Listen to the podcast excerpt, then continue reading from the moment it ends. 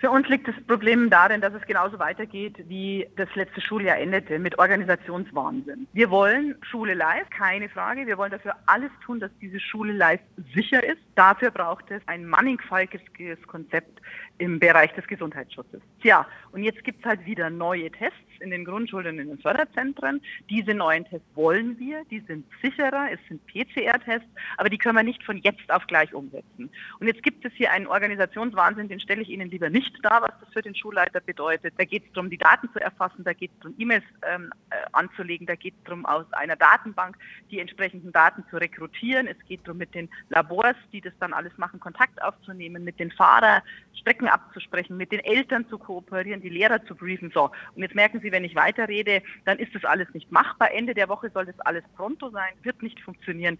Wir haben deswegen ganz klar gesagt, was nicht geht, geht eben nicht. Und äh, wir fordern die Staatsregierung auf und das Kultusministerium heute, wenn es geht, den Zeitdruck rauszunehmen. Nicht die Tests abzuschaffen, aber den Zeitdruck der Umsetzung jetzt rauszunehmen, ist nicht machbar in der Organisation. Zum Schuljahresanfang, wo eigentlich endlich mal die Kinder im Mittelpunkt stehen sollten, weil wir ja Schulstart haben, der bedeutet, hey, endlich darf ich wieder da sein, hey, das geht wieder in Präsenz. Und da stünde eigentlich jetzt das Kind im Mittelpunkt. Nein, wir machen wieder Organisationswahnsinn. Wie lange schätzen die denn realistischerweise den Aufwand ein, den, also den zeitlichen Rahmen, bis wann sowas dann funktionieren könnte, so ein Lolli-Test?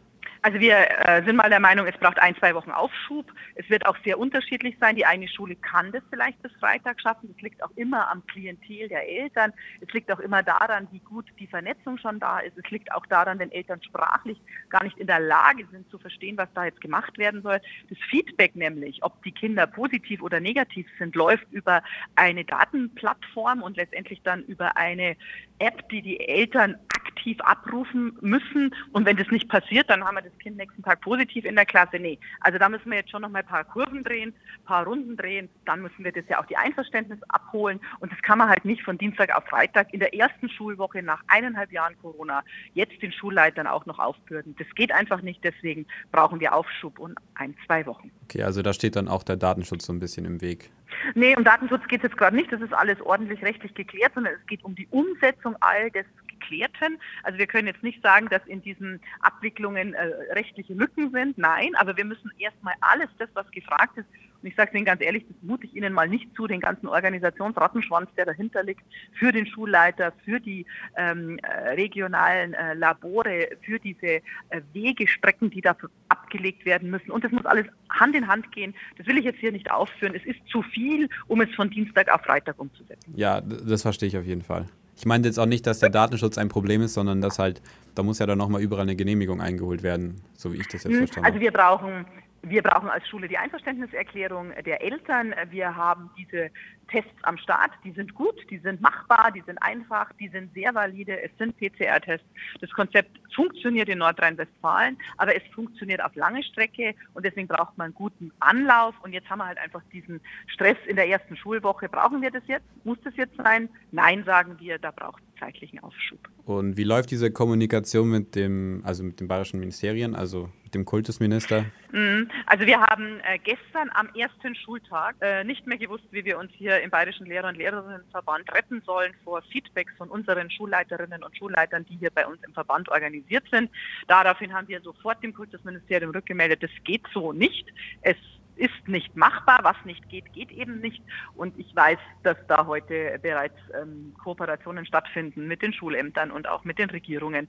Und wir erwarten eben die zeitliche Aufschiebung damit ich den Ablauf ein bisschen verstehe. Also das Kultusministerium hat es am Freitag bekannt gegeben, oder? Ja. Das landet ja. dann bei den, bei den äh, Lehrern und Schulleitern und die, ja. die melden sich dann bei Ihnen wieder. Ja, also wir haben halt die Vorgabe jetzt dieser Lolli-Tests ähm, bekommen. Die Umsetzung kann ja erst ab Dienstag angelaufen sein, weil da startete erst die Schule. Wenn sie bis Ende dieser Woche fertig sein sollten oder müsste, dann haben wir halt bloß ein paar Tage. Und in diesen paar Tagen ist es für viele Schulen nicht machbar. Und das haben uns die Kolleginnen und Kollegen rückgemeldet. Übrigens ähm, habe ich mir das vorher schon gedacht. Wir hatten natürlich auch Kontakt mit Nordrhein-Westfalen. Die hatten genau die gleichen Anlaufschwierigkeiten. Die haben das im März gemacht und nicht zum Schuljahresanfang im laufenden Betrieb und haben da auch eine gewisse Zeit dafür gegeben. Hier musste das natürlich schwuppdiwupp passieren. Und dann hat der Ministerpräsident gesagt, ab 20. ist alles pronto hier in Bayern. Wir wissen vielleicht auch warum.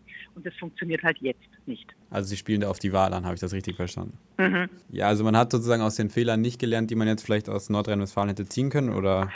Ja, eh also äh, ich glaube, mh, da kann ich noch was dazu sagen. Also wir haben äh, ganz stark äh, beobachtet, dass äh, in Nordrhein-Westfalen hat auch Boston Consulting das Ganze gemanagt, was hier in Bayern die gleiche Organisation ist, die das managt. Diese Pooltests sind gut. Wir lernen das auch, wir Lehrerinnen und Lehrer. Es ist mal ganz kurz die Frage, ob das eigentlich unser Job ist.